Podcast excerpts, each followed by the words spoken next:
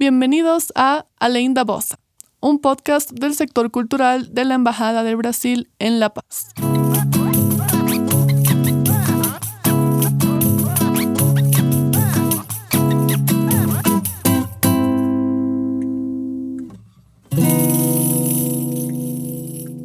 Se eligió un 11 de julio como fecha oficial para la fundación de la Orquesta Sinfónica Brasilera en honor al día del nacimiento de Carlos Gómez.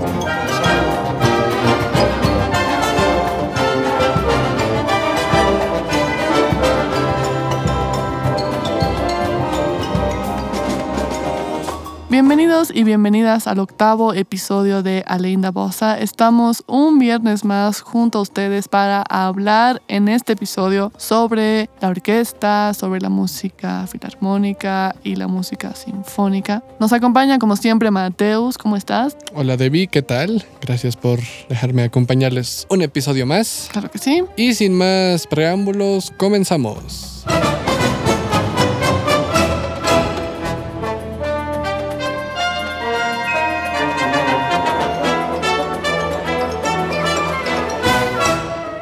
Bueno, hemos decidido hacer este capítulo en esta fecha específicamente porque el 25 de octubre, en dos días, se celebra el Día Internacional de la Ópera. Entonces hemos decidido hablar de lo que es la música sinfónica justamente para celebrar esta fecha interesante. Entonces estábamos hablando con el Mateos más temprano de, de que es bien confuso este término de orquesta filarmónica y orquesta sinfónica. Es como, cuál es la diferencia.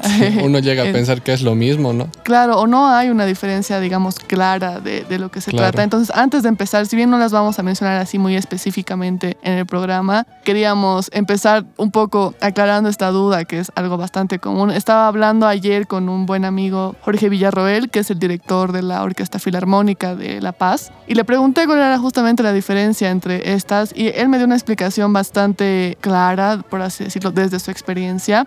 Una orquesta filarmónica en teoría está constituida para obras de carácter lírico, es decir, ópera, oratorios, ¿no? cosas que incluyen otros cantantes o un coro. Ya. ya. una orquesta sinfónica es justamente como dice su nombre para sinfonías, es decir, que no tienen necesariamente un coro o que no incluye canto. Pero Jorge me decía que en la práctica las dos hacen de todo, es decir, la filarmónica eh, a veces no incluye voz y a veces la um, sinfónica incluye un corista, etc. Entonces, en teoría esa, esa sería la diferencia, ¿no? Una está hecha específicamente para incluir voces y la otra es solamente música, o sea, son sinfonías. Solo sí. instrumentos, ¿no? Exacto, entonces empezamos con eso para, para aclarar a las personas que nos están escuchando. Si no sabías exactamente cuál es la diferencia entre filarmónica y sinfónica, ahí está la diferencia.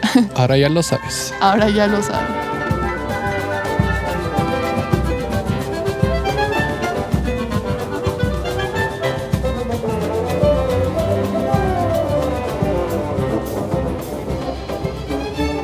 Después de esa breve explicación sobre la diferencia entre las orquestas, vamos a pasar a dar un poco de contexto histórico. Vamos a decir que estas estructuras grandiosas que son las orquestas se crearon hace 400 años y durante todo ese tiempo sufrieron bastantes cambios dentro de la estructura, ya sea por el avance tecnológico, uh -huh. la creación de instrumentos, la sustitución tal vez de unos instrumentos porque puede ser que sonaban mejor o no se llenaban espacios que otros instrumentos Ah, no. A medida que iban conociendo, ¿no? Nuevos Exacto. instrumentos también. Eh, igual porque se fue evaluando la capacidad de los instrumentistas al tocar y para poder enseñar a otras personas para que no se pierda toda la técnica que consiste tocar en una orquesta, ¿no? Claro. Claro, ya con, con, todo este tiempo de, bueno, todos estos años de transformaciones, la orquesta como estructura que conocemos hoy en día surge a partir de la segunda mitad del siglo XVII. Esta institución, es decir, la, la orquesta como tal, surge en Europa y se convierte en uno de los símbolos de la cultura occidental, ¿no? Entonces se observa que al menos hasta el siglo XVIII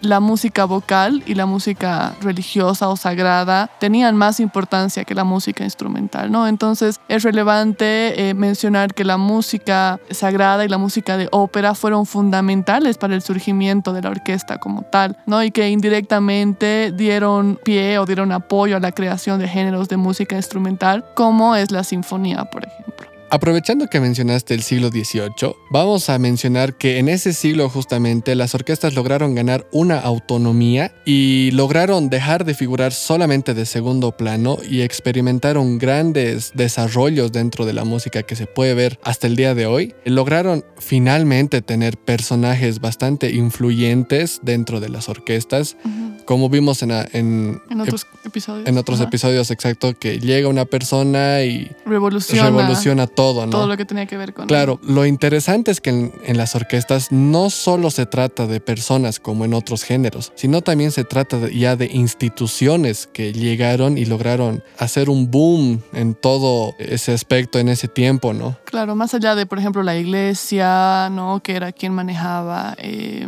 que era el principal, ¿no? El líder, digamos principal que controlaba las orquestas. Exacto, ya pasa en cierto punto a ser una institución gubernamental, por así decirlo, donde ya se le da un mayor valor a las orquestas, se invierte más en ello, se los protege, qué sé yo, de las guerras, que eran cosas que pasaban seguido en ese entonces, ¿no? Entonces... Sí, se, se los valora más, ¿no? Como mencioné, dejan de pasar de segundo plano y ya se les da mucha más importancia que lo que le daba la, iglesia en ese entonces. Ahora hablamos, bueno, hemos mencionado que al inicio que la, orquesta como tal se la conocía con esa estructura desde hace unos 400 años, pero si vamos y revisamos el origen de la orquesta como tal, va mucho más atrás que 400 años, ¿no? Se remonta a, a 700 años antes de Cristo en el antiguo Egipto, donde se cuenta que ya existían grandes formaciones de instrumentos musicales que acompañaban cantantes y bailarines en ceremonias religiosas o de otro tipo, combinando instrumentos de viento, cuerda y percusión. Existen incluso registros pictóricos de estos grupos donde había ya la presencia de instrumentos ancestrales de vientos, como el oboe, por ejemplo, o los aulos griegos, que también fueron ampliamente utilizados en la música en Grecia, ¿no? Participando, como les decía, de grupos que tocaban en varias ceremonias, como por ejemplo funerales, bodas o en diferentes tipos de cultos. Eh, cabe recalcar eh, que los instrumentos que mencionaste, para que nuestros oyentes tengan una idea de cómo eran,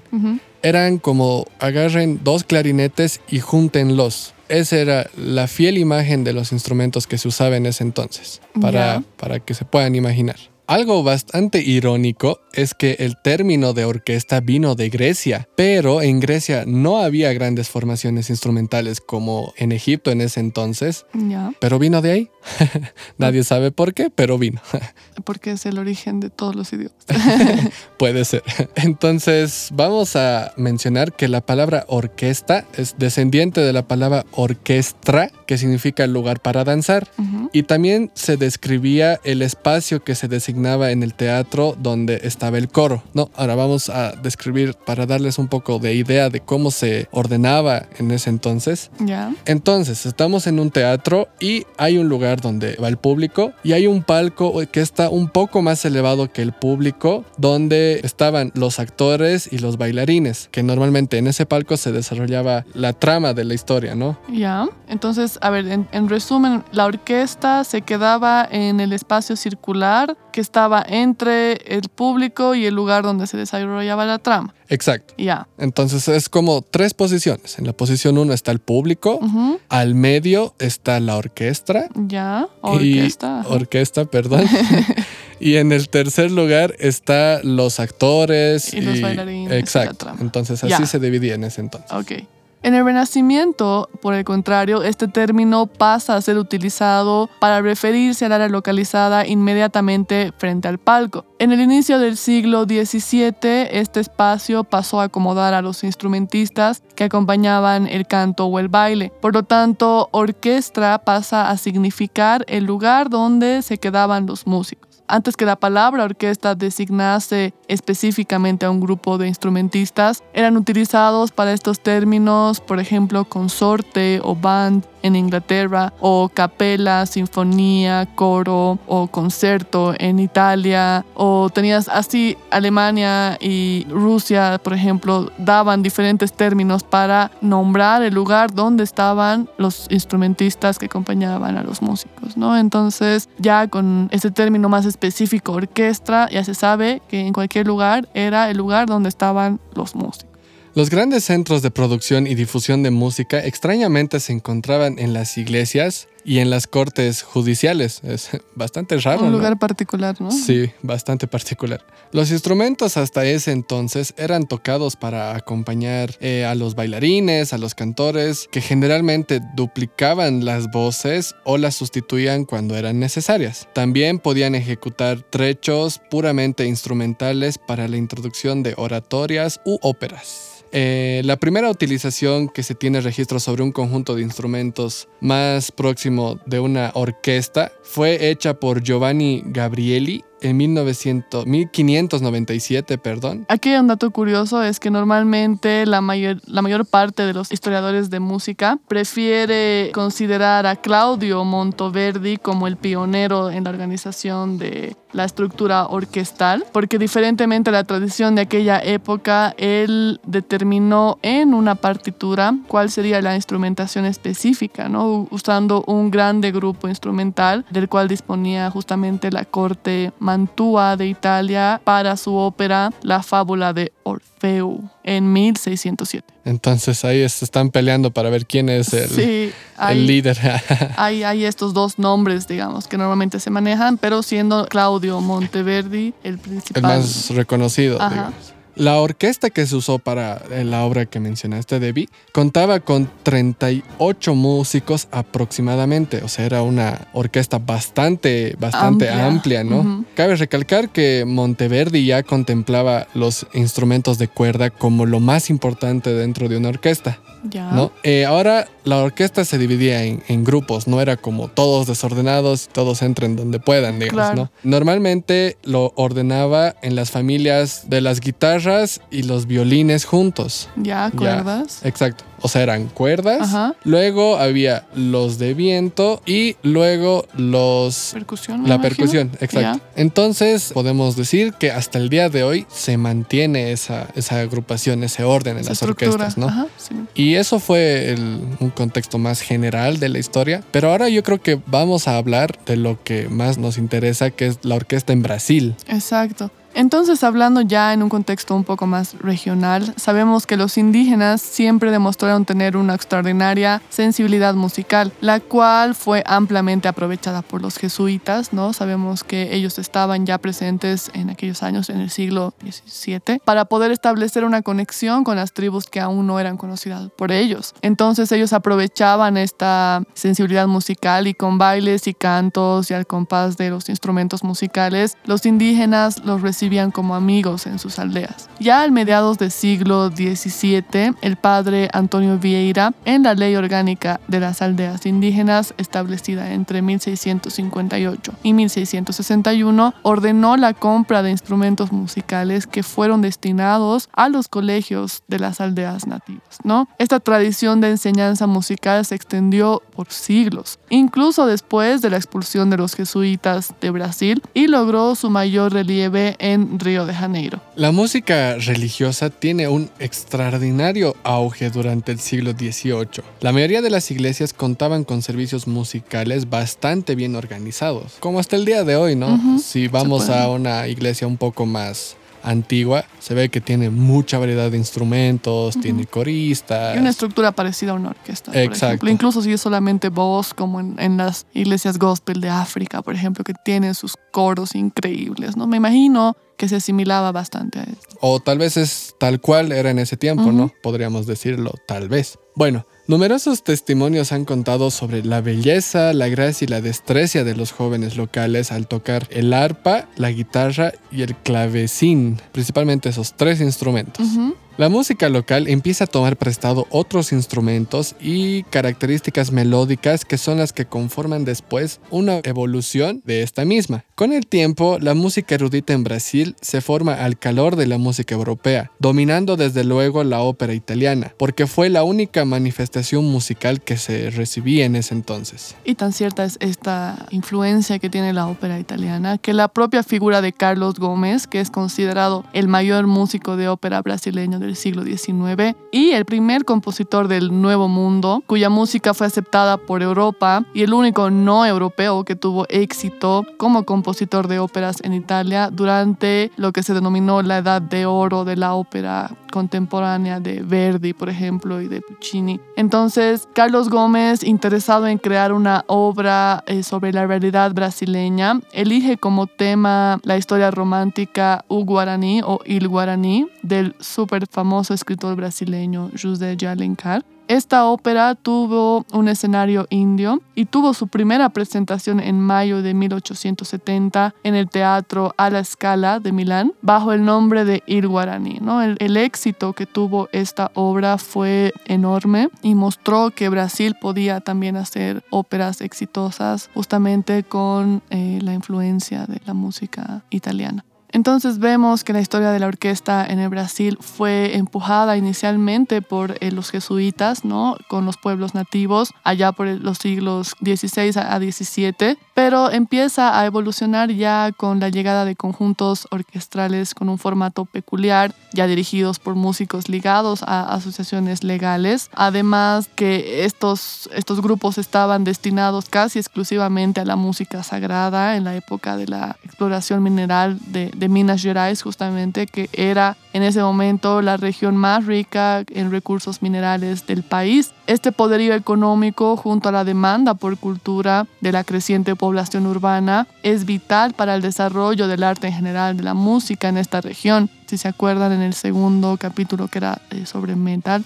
hemos justamente mencionado cómo Minas Gerais ha sido así un, un lugar donde han nacido las bandas más importantes, ¿no? En varios géneros diferentes. Entonces, acá con el tema de la orquesta, por este poderío económico, se hacen ya varios proyectos para lograr crear una orquesta sinfónica como tal. Es recién al inicio del siglo XX que es creada la Orquesta Sinfónica del Teatro Municipal de Río de Janeiro, que llega a ser el primer conjunto con personal y actividades permanentes sustentado enteramente por el poder público. Sin embargo, el repertorio de esta institución era todavía prioritariamente eh, operístico, ¿no? de ópera, hecho que no le permitía un protagonismo como tal a la orquesta. Otros conjuntos sinfónicos ya fueron creados en Brasil por el poder público y por la iniciativa privada, algunas que incluso están activas a día de hoy, tales como la Orquesta Sinfónica del Teatro Municipal de San Paulo y la Orquesta Sinfónica de Ribeirão Preto,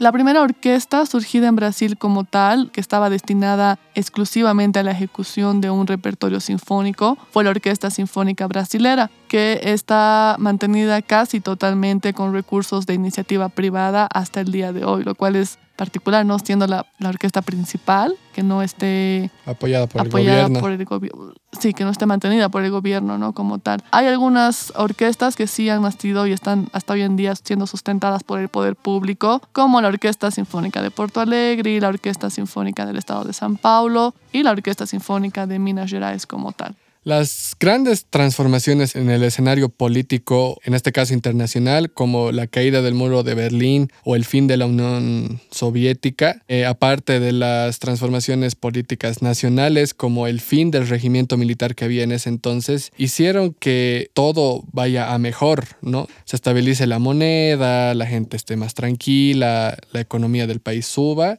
Y ese fuerte crecimiento de la economía global se vio reflejada positivamente en la economía brasilera y también fue uno de los principales motivos para esa gran vitalidad en el escenario musical sinfónico en Brasil.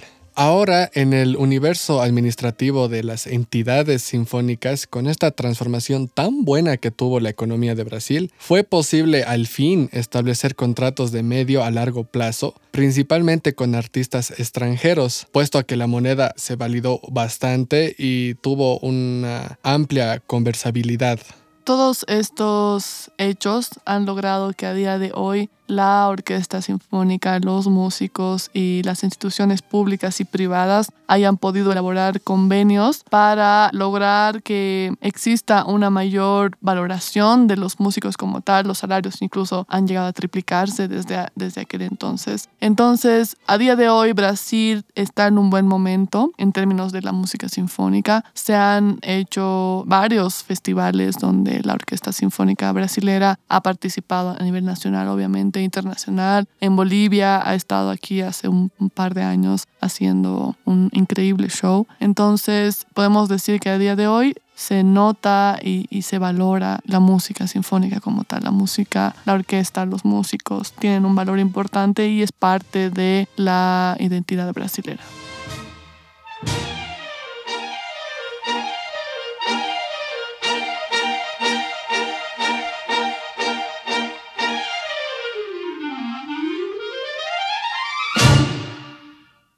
Nuestro invitado para este episodio es Jorge Ricardo Villarroel Rivera. Jorge ha realizado estudios en el Conservatorio Nacional de Música, además de estudios en la Universidad Central de Arkansas de los Estados Unidos. También Jorge ha intervenido en diversos programas líricos con la Orquesta Sinfónica Nacional, la Sociedad Filarmónica de La Paz y la Orquesta Boliviana de Ópera, entre otras. Ha trabajado con instituciones como la Embajada de Brasil, la Embajada de España en Bolivia, la Cooperación Española en Santa Cruz, Agregaduría Naval de la Embajada de la República Bolivariana, el gobierno municipal, entre otras instituciones tanto de la ciudad de La Paz como del país. Ha sido también invitado del Departamento de Estado de los Estados Unidos junto a Songs Unlimited la Jewish Federation of Arkansas y ha dirigido el coro de la Escuela Nacional de Música Luis Felipe Arce. También ha estado como invitado en la Orquesta Filarmónica de Oruro y la Banda Sinfónica de la Policía Nacional. Finalmente está como actual director del Coro Lírico Filarmónico de La Paz y director del taller de canto lírico Anima Volta. Bienvenido Jorge, gracias por estar hoy acompañándonos. Muy buenos días, gracias Débora por la invitación, estoy muy contento de estar aquí. Bueno, con Jorge tuvimos eh, un evento junto a la embajada el 2020, cuando la pandemia, bueno, antes de la pandemia en realidad, cuando todavía se nos permitía hacer conciertos presenciales. Hicimos un concierto de homenaje a Carlos Gómez y Heitor Villalobos, que son dos grandes compositores de la lírica romántica y moderna brasilera. Esto fue en marzo, como les decía. Entonces fue una, una buena muestra de esta este intercambio cultural que existe en el ámbito eh, de, orquesta, ¿no? lírico, filarmónico. Entonces, Jorge, ¿puedes contarnos un poco sobre la idea de este, este concierto que tuvimos? La idea responde a la inquietud, por una parte, de la Embajada del Brasil aquí en Bolivia, por compartir y dar a conocer su cultura, en este caso específicamente su música, y por otra parte, la Sociedad Filarmónica de La Paz y el deseo de impulsar el género lírico en nuestro medio. Así, durante varias reuniones de planificación entre los funcionarios de la embajada y mi persona como director del coro lírico filarmónico, vamos gestando el proyecto. Un concierto con músicos bolivianos cuyo repertorio esté centrado en áreas de ópera y escenas de ópera de compositores brasileños. Cuéntanos un poco cuál es el procedimiento para elegir el repertorio, qué se toma en consideración, cómo hacen eh, la decisión para elegir las canciones que va, bueno, que en este caso tuvimos en, en este concierto. Siempre es un trabajo delicado escoger el repertorio para un concierto, en este caso un repertorio pues adecuado para nuestras metas, para nuestra finalidad, es decir, músicos bolivianos cantando repertorio lírico brasileño. Entonces, hemos recurrido a dos compositores muy importantes y emblemáticos. El primero, Heitor Villalobos, nacido en Río de Janeiro en 1887, y fallecido en 1959. Heitor Villalobos fue un director de orquesta y un compositor brasileño, como dije hace un ratito, emblemático. Eh, su música estaba influida por lo folclórico, y por lo folclórico brasileño, desde luego, tanto como por la música clásica europea, la música académica europea. Entonces de él hemos escogido eh, también una obra a su vez emblemática, que es la Baquiana brasileña número 5, eh, que fue interpretada por nuestra mezzosoprano Alejandra Pareja. El otro compositor elegido para, pues para la realización de este concierto fue Antonio Carlos Gómez, eh, nacido en 1836 y fallecido en 1896. Es considerado un músico muy importante eh, para el Brasil, ya que es el primer compositor cuya obra fue aceptada y reconocida en Europa. Su ópera más importante es Il Guaraní, que fue presentada en el Teatro de la Scala de Milán en 1870. De él hemos escogido, y esta también ha sido una satisfacción enorme, porque hemos escogido para que se canten por primera vez en calidad de estreno en Bolivia algunas escenas de las óperas Fosca, Salvator Rosa, María Tudor y desde luego el Guaraní. Una vez que ya se tiene el proyecto y el repertorio, ¿cuál es el siguiente paso que se tiene que realizar para que se pueda dar el concierto? Ya tenemos el proyecto, ya tenemos el repertorio, ahora había que producirlo. En esta etapa destacamos la participación del coro lírico filarmónico, de jóvenes cantantes eh, con gran, gran capacidad que han puesto todo su empeño, su tiempo para realizar este trabajo. También destacamos el trabajo, como había dicho hace un momento, de Alejandra Pareja con la vaquiana eh, número 5, la vaquiana brasileña número 5 de Hitor Villalobos, y nuestra solista, eh, la importante soprano boliviana Alejandra González, quien interpretó las escenas y arias de ópera, junto con el coro, desde luego. En mi participación como tenor, la participación de Huáscar Plaza como bajo, y desde luego acompañados al piano por eh, Carlos Tejeda, un gran pianista también de nuestro medio. Desde tu punto de vista y desde tu experiencias, habiendo sido el director de este concierto, ¿cuál crees tú que es el impacto que ha tenido un evento como este donde artistas bolivianos han interpretado música de maestros brasileños? ¿Cómo crees tú que influye esto en la recepción del boliviano de este tipo de arte, de música? El arte educa, genera cercanía, inclusión, entendimiento Pienso que con la realización de este concierto hemos generado evidentemente eso, hemos generado comprensión, entendimiento. Como músicos, por ejemplo, hemos podido nosotros conocer las obras, conocer obras muy ricas y hermosas del género lírico brasileño. Como intérpretes, también hemos tenido la posibilidad de compartir con un público, en un teatro lleno hemos volteado taquilla, la belleza de esta música. En suma, hemos experimentado la alegría de conocer las obras de estos compositores como un aspecto más de la cultura del Brasil. No es posible realizar un concierto de esta magnitud sin la participación y la colaboración de personas e instituciones. Así pues, nuestro agradecimiento al espacio Simón y Patiño, a su directora Susi Soto, al Teatro Doña Albina en el que se realizó el concierto, a su directora Noren Guzmán de Rojas, quien nos ha hecho sentir como en casa y nos ha abierto las puertas con todo cariño. El agradecimiento, sin lugar a dudas, a todos nuestros músicos, a todos los participantes, a los coralistas y al público que siempre nos sigue. Bueno, Jorge, gracias por estar este episodio con nosotros. Gracias por animarte a compartir las experiencias que tuviste haciendo un concierto de tal magnitud. Y siempre es grato escuchar las palabras de alguien con tanta experiencia como tú en el ámbito musical. Y gracias por siempre estar impulsando, siempre estar fomentando este intercambio de culturas entre Brasil y Bolivia. Será entonces hasta muy pronto. Ha sido excelente compartir con ustedes estas experiencias. Gracias por todo.